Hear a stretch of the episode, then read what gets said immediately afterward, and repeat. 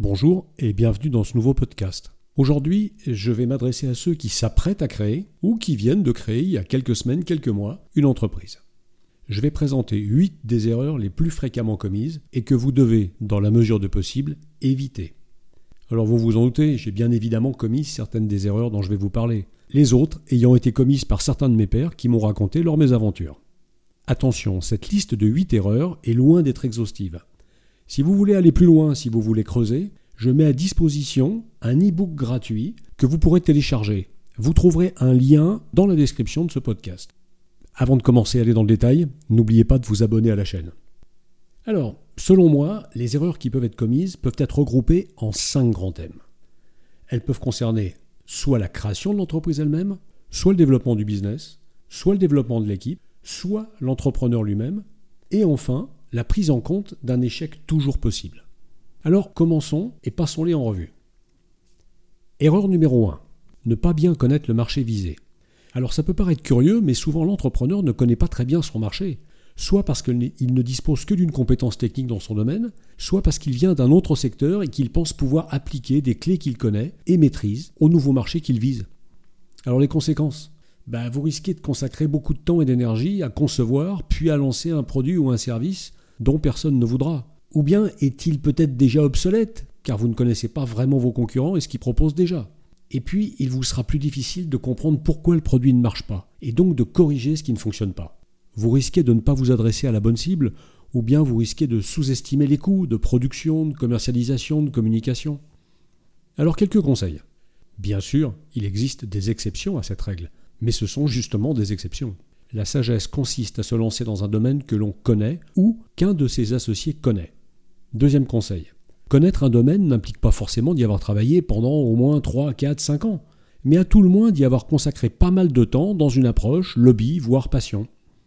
Avant de vous lancer, avant même de rédiger votre business plan, identifiez les acteurs du marché, non seulement les deux ou les trois leaders, mais aussi un certain nombre de nouveaux entrants. Analysez ce qu'ils proposent et comment ils le proposent. Vous verrez, c'est une mine d'or. Le but n'est pas que vous fassiez comme eux, mais justement que vous trouviez une façon de vous démarquer d'eux. Passons à l'erreur numéro 2. Mal s'associer. Alors créer seul est très difficile, cela demande beaucoup de courage, et il est impossible de cumuler toutes les compétences, donc seul on va forcément faire des impasses. Souvent, on démarre à deux, voire à plus.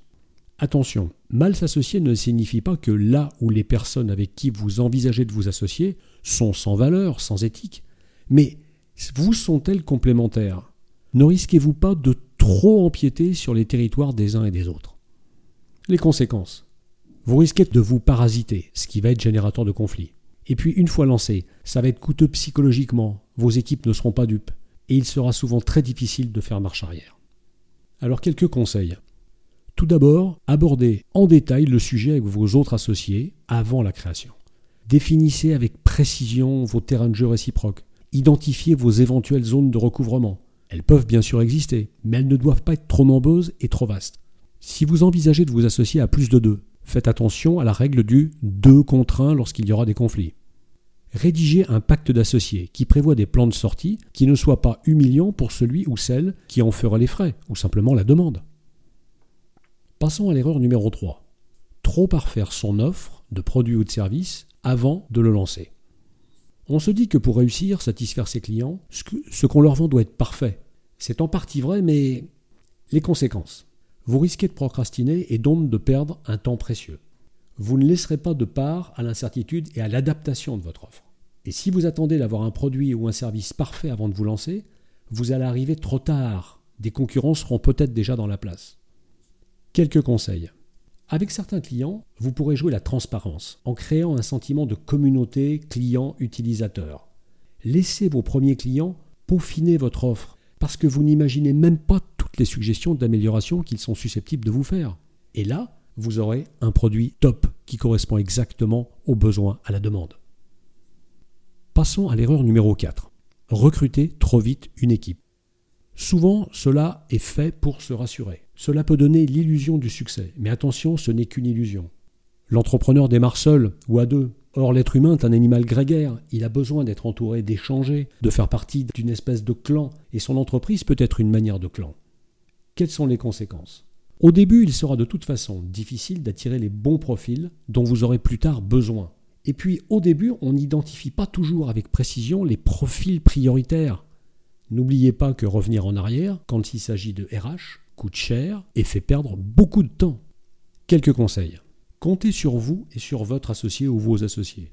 Quand c'est absolument nécessaire, commencez avec un profil manquant dans votre éventail de compétences. N'oubliez pas de penser stagiaire, alternant. Pensez aussi sous-traitant, car il existe de plus en plus de gens compétents qui ont fait le choix de l'indépendance, auto-entrepreneurs ou autres, qui peuvent vous apporter une réelle expertise. Et puis, quand les ventes vont décoller, allez-y, mais doucement. Et surtout, pensez qualité avant de penser quantité. Passons à l'erreur numéro 5. Ne pas envisager la sous-traitance. Aussi curieux que cela puisse paraître, on intègre rarement les possibilités de la sous-traitance dans son business plan. Et puis, quand le besoin apparaît, qu'il devient évident, l'équipe est déjà structurée, les habitudes sont prises. Le recours à la sous-traitance va devenir plus compliqué car mal compris, mal accepté. Les conséquences. J'en vois au moins deux.